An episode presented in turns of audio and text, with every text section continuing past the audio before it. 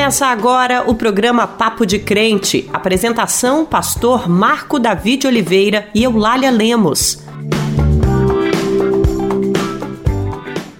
A paz do Senhor, meu irmão, a paz do Senhor, minha irmã. Muito, muito obrigado por sua audiência no programa Papo de Crente. Que cada um de nós tenhamos dias abençoados sobre a graça de Cristo. Temos uma grande novidade desde o dia 30 de outubro. Luiz Inácio Lula da Silva foi eleito com 50,90% dos votos válidos.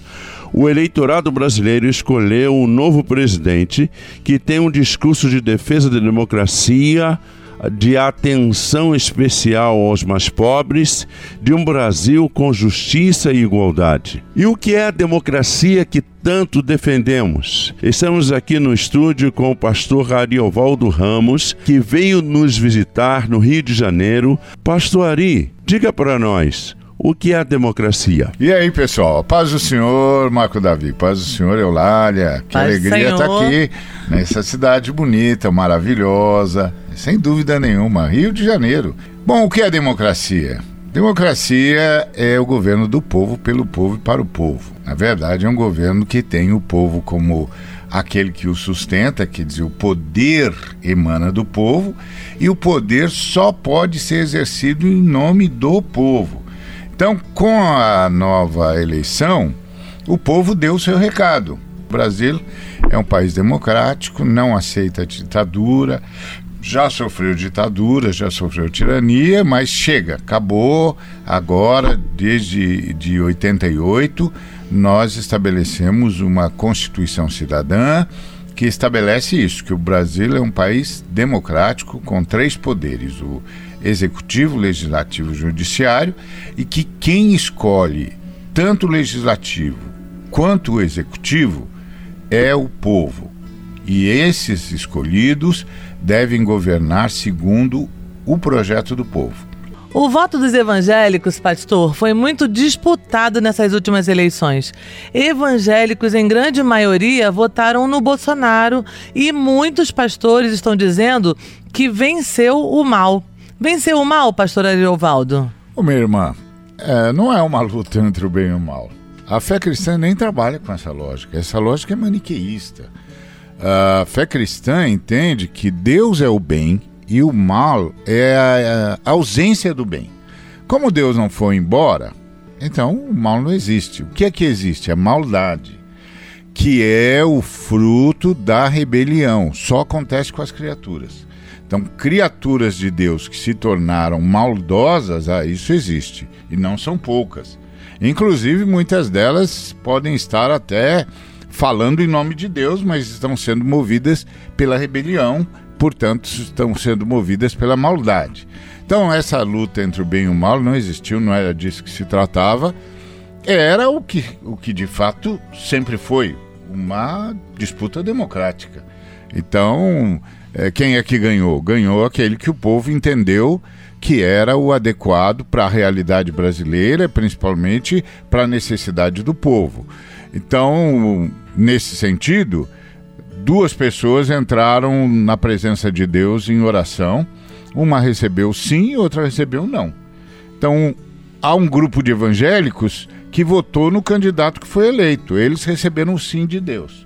E é um grupo de evangélicos que votou no candidato que foi derrotado. Eles receberam um não de Deus.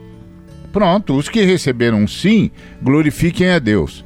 Os que receberam um não, coloquem-se no seu lugar, o seu devido lugar, de honrar a Deus, pedindo perdão por não ter entendido a vontade de Deus, por ter escolhido o mal e por não ter ido a favor da vontade de Deus. E pronto, e agora vamos cooperar para que a vontade de Deus se faça e haja justiça, e haja harmonia, e haja amor, e haja progresso, e haja democracia, que é o que todos nós queremos. Essa foi a resposta de Deus à oração do seu povo. É, Deus disse sim a, ao grupo de irmãos que foi lá e disse: Senhor, nós queremos um programa de justiça social. E Deus disse sim. Amém. Ponto. Evangélicos somos o povo da esperança, o povo da fé nas coisas que não vemos. E em constante oração vamos seguir trabalhando para que haja justiça nesse país. Que esse novo ciclo de esperança, pedimos a Deus que o país volte a crescer com igualdade. E para falar sobre as perspectivas deste novo momento, que a jornalista Naama Nunes conversa com a pesquisadora e professora Regina Novaes. Ainda temos louvores, o giro de notícias, o Dizem Por Aí e informações importantes sobre emprego temporário. Você pode participar do programa Papo de Crente pelo nosso WhatsApp. O telefone é 11 95094 8831. Vamos orar, irmãos e irmãs. Sempre precisamos orar, jejuar e clamar. Oremos ao Senhor. Pai querido, nós te agradecemos pelo teu cuidado, pelo teu amor. Te louvamos, ó Deus, pelo papo de crente Queremos, ó Deus, colocar mais uma vez essa nação nas tuas mãos. Ó Deus, tu nos deste a oportunidade, Senhor, agora de um tempo novo, onde a democracia será uma realidade para todos nós, brasileiros e brasileiras. Ajuda-nos, ó Deus, a compreender cada vez mais a tua vontade e que, Senhor Deus, sejamos instrumentos teus para que haja justiça, igualdade, equidade e que esse país, ó Deus, possa voltar a crescer, que haja emprego, que as pessoas, ó Deus, possam encontrar as casas, possibilidades, Senhor Deus, para viverem melhor. Amém, Jesus. Dá sabedoria, Senhor Deus, ao novo governo, dá sabedoria, Senhor, a equipe que Ele há de escolher e todo o Congresso, Senhor Deus, que já foi escolhido, Deus, pelo povo, seja, Deus, orientado por, por Ti, Senhor, e que haja verdadeiramente, Senhor, harmonia nesse país. Em nome de Jesus. Estamos, ó Deus, cansados com tanta violência, com tanta polarização, mas nós queremos, ó Deus, ver esse país unido novamente. Nós oramos agradecidos em nome de Jesus. Amém. Amém. Aquele que tem os meus mandamentos e os guarda, esse é o que me ama. Aquele que tem os meus mandamentos e os guarda.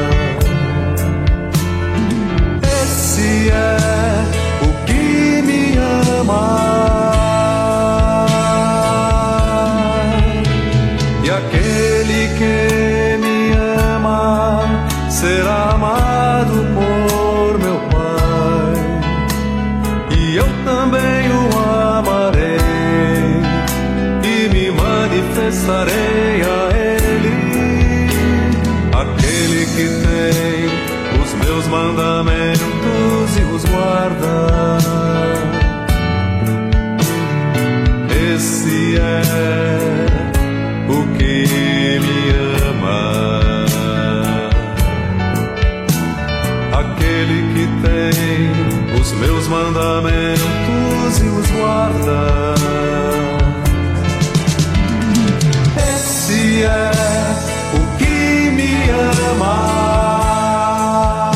acabou de ouvir Aquele que tem os meus mandamentos com o grupo Semente. O desemprego e o trabalho informal ainda seguem alta. Mas com a proximidade das festas de fim de ano, muitas pessoas se candidatam para uma vaga temporária. Aliás, essa pode ser uma boa chance de efetivação posterior. O grande setor que contrata para este tipo de vaga é o comércio, já que há um aumento da procura por presentes, roupas, sapatos e itens para serem utilizados nas ceias. Fique atento aos anúncios feitos pelas próprias empresas tanto em placas nas portas quanto em redes sociais. Confira as vagas oferecidas pelas empresas de recrutamento, inclusive em sites especializados. Outra dica em relação ao currículo. Prepare o documento com foco na vaga em questão. O início do currículo deve apresentar o profissional com o nome completo, endereço com CEP, cidade, celular, telefone para recados, caso tenha, e o e-mail. Não é necessário colocar idade, sexo estado civil. Escreva seu objetivo profissional de forma direta para que a empresa veja qual é a posição de interesse. No currículo, coloque as informações positivas sobre sua carreira, dando destaque para as promoções e conquistas profissionais. Também coloque o último grau de escolaridade que possui. Não esqueça de comentar sobre cursos complementares. E lembre-se, o nosso Deus é um Deus que trabalha. Jesus disse: Meu Pai trabalha até agora e eu trabalho também. João 5,17. Deus está ao lado do trabalhador e vai guiar você na conquista de seu emprego. Nós cremos, creia também. Agora vamos para a entrevista da semana e nada mais atual do que o resultado das eleições. A campanha mexeu com o país e com o povo evangélico. O que a vitória de Lula representa para nós? É sobre isso que nossa jornalista Naama Nunes conversa com a professora Regina Novaes. Olá, Naama, agora é com você. Olá, Eulália, olá, pastor Marco, Davi, e a paz do Senhor aos nossos irmãos e às nossas irmãs que nos acompanham em mais uma edição do programa Papo de Crente. Em 30 de outubro, mais de 60 milhões de brasileiros elegeram Luiz Inácio Lula da Silva à presidência da República. Durante a campanha eleitoral, os evangélicos tiveram um voto bastante disputado pelos candidatos. Mas para a gente entender melhor qual é o valor da democracia para o país, nós vamos conversar agora com a antropóloga Regina Novaes, ela que é professora da Unirio e também do Instituto de Estudo da Religião ISER. Olá, professora Regina, seja muito bem-vinda ao Papo de Crente. É um prazer falar com vocês, já conheço o programa e gosto muito. Regina, já começo aqui a nossa conversa pedindo uma análise sua sobre o envolvimento dos evangélicos nestas eleições. Então, eu acho que a gente vem acompanhando isso desde que o crescimento dos evangélicos aconteceu no Brasil, que o voto evangélico é muito cobiçado, não é? Isso porque as igrejas evangélicas têm uma característica de ter muita frequência, muita assiduidade. Então, é claro que o sistema político fica de olho, porque nós temos um país onde não há tanto associativismo e encontrar pessoas reunidas sistematicamente, toda semana, várias vezes por semana, é uma, uma questão que na, no momento eleitoral cresce. Né? Então, isso já vinha acontecendo há muitos anos, mas eu acho que o que aconteceu esse ano foi uma, uma situação bastante exacerbada. E o que eu quero dizer com isso? Por uma série de fatores que foram acontecendo no Brasil, no mundo, né? E também no Brasil, você teve um encontro uh, da religião com a política nem tão saudável assim. Sabe, lá no passado, a gente tinha os currais eleitorais, que eram os donos da terra que mandavam no voto dos brasileiros, né? Faziam com que os brasileiros votassem com eles. Nós tivemos um, um processo muito interessante nesse último nessa última eleição, que apareceram pastores que achavam que eram donos dos votos dos evangélicos. Agora se pergunta, por que, que eles puderam fazer isso? Puderam fazer isso também porque houve uh, um processo muito forte de disseminação de desinformação. O que, que significa isso? O medo, o medo que se estabeleceu na sociedade brasileira de que, e, e, é que um dos candidatos ia fechar a igreja, que um dos candidatos era a favor do aborto, que um dos candidatos tinha, tinha na verdade, toda uma, toda uma questão da, da escola, da escola com, com questões, com questões de, de orientação sexual. Isso fez um encontro interessante, o poder dos pastores em um território e, ao mesmo tempo, você tinha esse medo que as pessoas têm que é humano ter medo. E eu acho que isso que, isso que é triste. Quer dizer, na verdade, eu acho que a, a, questão, a política faz parte da sociedade, né? Política é uma coisa importante também. Muitas vezes tem conexão entre religião e política, inclusive entre os católicos e a política. Mas eu acho que esse ano houve um exagero nesse sentido. É né? um processo meio que religiosidade da política. Quer dizer, na, na verdade, a política tornou-se né, uma, uma batalha espiritual. Embora faço muito questão de dizer que você tem eh, 30 e tantos por cento dos evangélicos que não entraram nesse jogo. Né? Regina, você fala em 30% dos evangélicos que seguiram a opção de votar em projetos mais alinhados com os valores cristãos. Você acha que, passado esse momento, haverá espaço para a união do povo brasileiro como um todo?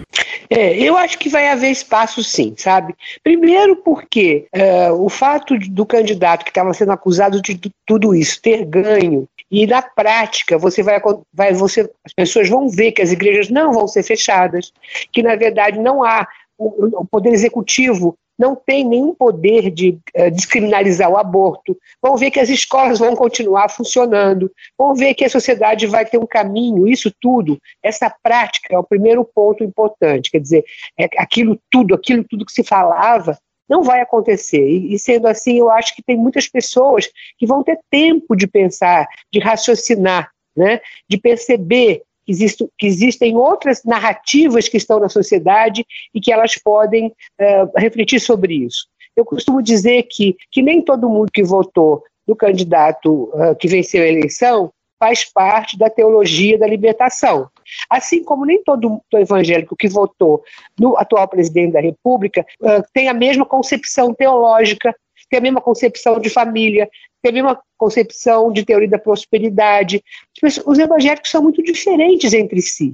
Então, o que eu acho que é aí, eu acho que cabe também aos evangélicos progressistas, aqueles que, na verdade, é, aliam né, a cidadania com a sua religião, cabe a eles também ter paciência para conversar com essas pessoas. E elas vão percebendo, inclusive, quantas fake news chegaram na sua base. Eu acho que programas como o seu, por exemplo, são programas muito importantes, porque eles são programas que vão mostrando evidências, vão mostrando que as coisas não são bem assim, vão mostrando que você pode concordar com alguém num ponto, mas pode discordar com, em muitos outros. Isso que isso faz parte da democracia.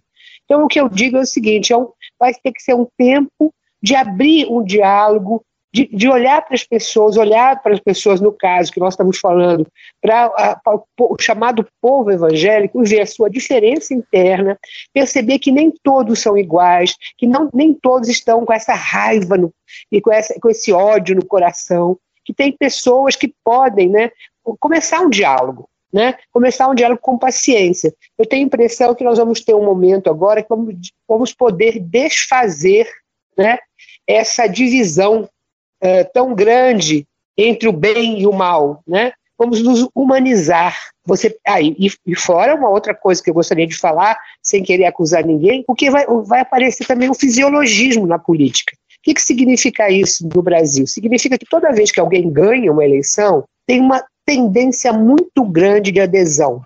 Então você vai ter também, aí no caso dos evangélicos, vão dizer que tem que aderir às autoridades constituídas, que faz parte, né? E, e, com isso, então, vai se desfazer essa divisão tão forte, aonde você vê o outro como lugar do mal, né, etc. Regina, qual o valor da democracia, então, para que as igrejas funcionem no Brasil? Então, é uma importância muito grande. Primeiro que a gente tem que olhar para a grande maioria do, do público, do povo evangélico. Onde é que está? Onde é que foi que nesse país católico, por tradição, né, onde o catolicismo foi religião oficial e dominante, e numericamente os, os, protestantes, que nós chamamos de evangélicos hoje, não tinham um peso estatístico. Né? O seu crescimento foi na base da pirâmide.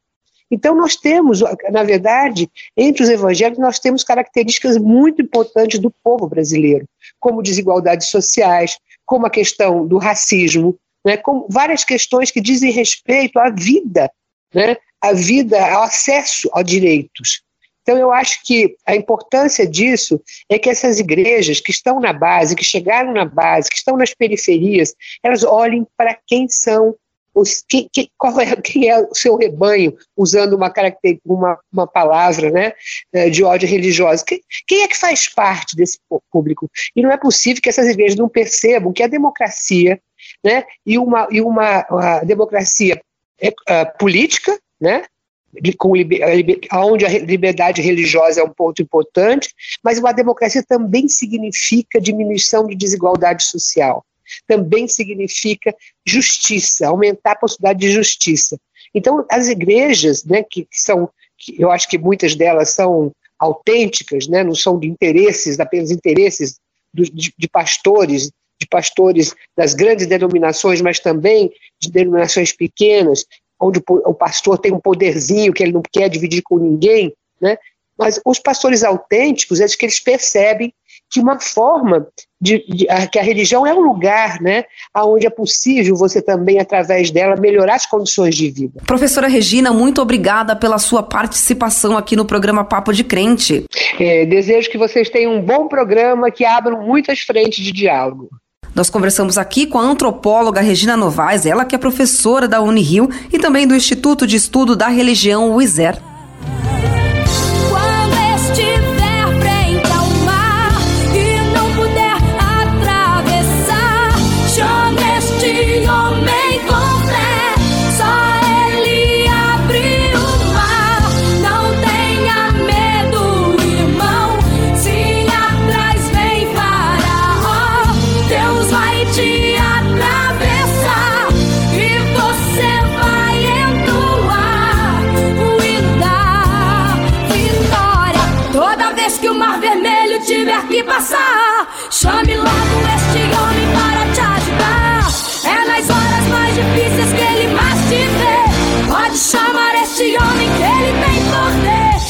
Passares pelo fogo, não vai te queimar. Se nas águas tu passares, não vão te afogar. Faça como Israel que o mar atravessou.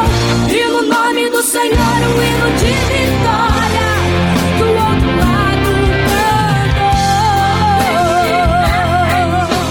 Você acabou de ouvir o hino da vitória com Cassiane. O Brasil escolheu no domingo um projeto pela retomada da democracia. Sobre esse processo eleitoral, nós vamos ouvir agora o pastor Ariovaldo Ramos. É com você, Ari. Paz do Senhor, Marco Davi, paz do Senhor, Eulália, que alegria está com vocês. Alegria redobrada, aleluia! Para falar sobre democracia. O nosso povo deu um show de democracia, meus irmãos. Aleluia, glória a Deus. Elegemos e elegemos com absoluta liberdade. Que bom! É, Marco, a grande pergunta é: a democracia está na visão da fé cristã? É realmente algo pelo qual os cristãos se importam, querem, buscam? Pois olha, Marco, tá lá em Atos. É, meu irmão, Atos capítulo 6. No versículo 2, os apóstolos, aqueles homens que andaram com Jesus durante três anos na sua peregrinação na terra, Deus encarnado, porque Deus veio em carne para nos salvar. Jesus Cristo, verdadeiramente Deus e verdadeiramente homem. Pois é, ele tinha discípulos e discípulas, e os seus discípulos eram chamados de apóstolos, isto é, doze discípulos que ele escolheu para andarem com ele, multiplicarem o seu ministério e darem seguimento ao grupo que ele reuniria e que ele chamou de igreja.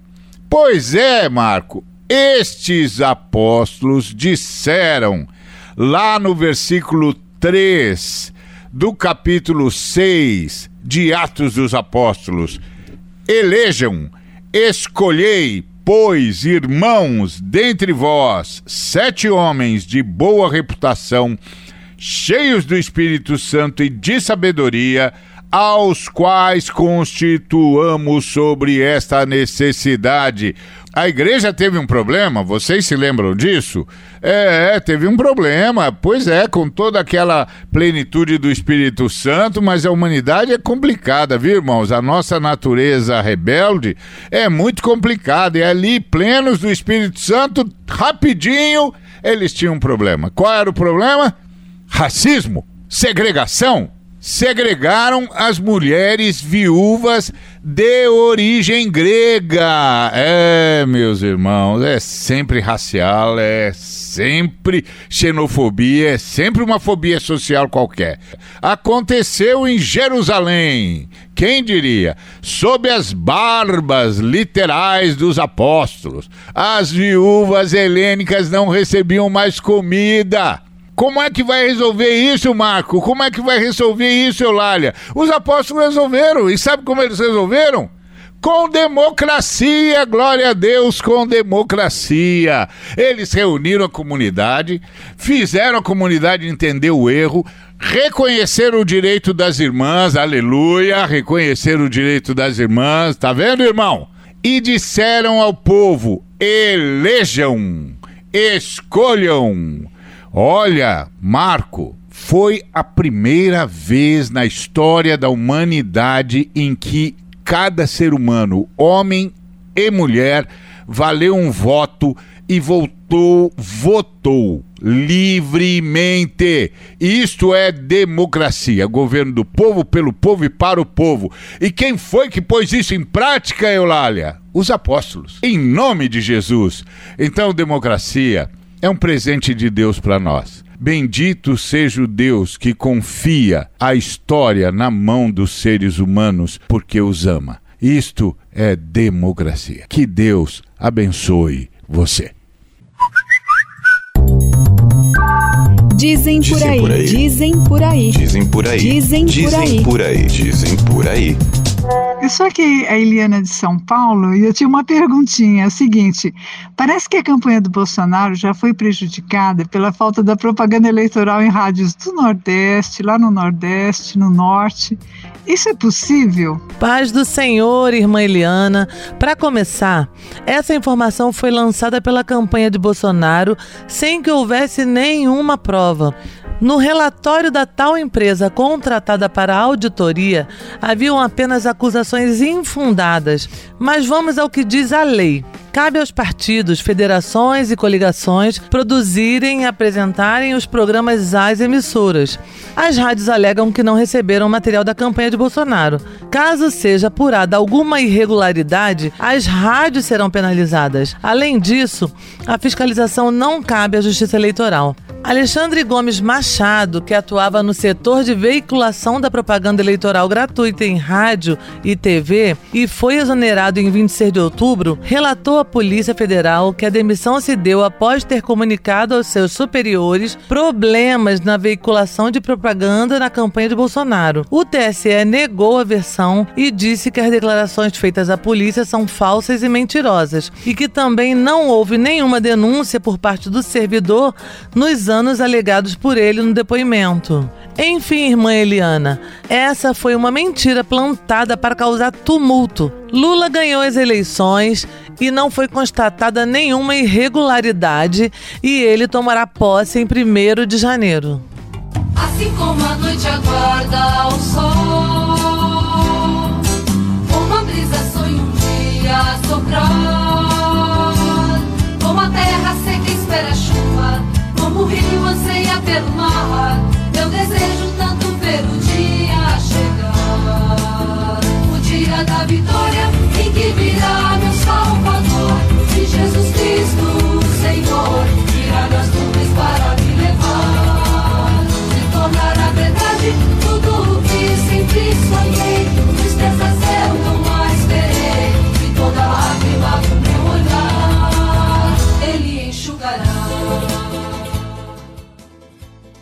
Você acabou de ouvir o Dia da Vitória com Vencedores por Cristo, que se torne verdade tudo que sempre sonhamos.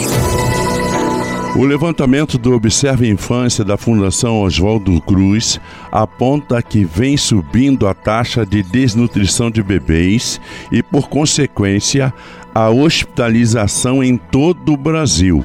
Em 2021, o Sistema Único de Saúde, SUS, registrou em média oito internações de bebês por dia devido à desnutrição. Sequelas das deficiências nutricionais em menores de um ano. Os dados também mostram que bebês negros respondem por dois de cada três internações por desnutrição registradas entre janeiro de 2018 e agosto de 2022 no sistema público de saúde. Que tristeza! Que Deus olhe para esses bebês e que não tenhamos mais que conviver com a fome neste país. Com essa notícia, pedimos a Deus que olhe para o nosso país, em especial neste momento de renovação na política. E assim encerramos mais um Papo de Crente. Quero agradecer ao Senhor por ter nos proporcionado esse momento de informação, oração e adoração. O programa Papo de Crente é uma iniciativa da Frente de Evangélicos. Vamos ouvir a bênção com a pastora Silvia Nogueira. Até a próxima semana. Fiquem com Deus. Neste dia que celebramos a eleição de um novo presidente do país, em um processo legítimo e democrático, pedimos a Deus Pai que levante o seu rosto sobre o Brasil, sarando nossas dores e angústias e nos dando saúde física, emocional e espiritual. Que o Senhor Deus nos abençoe e guarde. Amém. Você ouviu o programa Papo de Crente.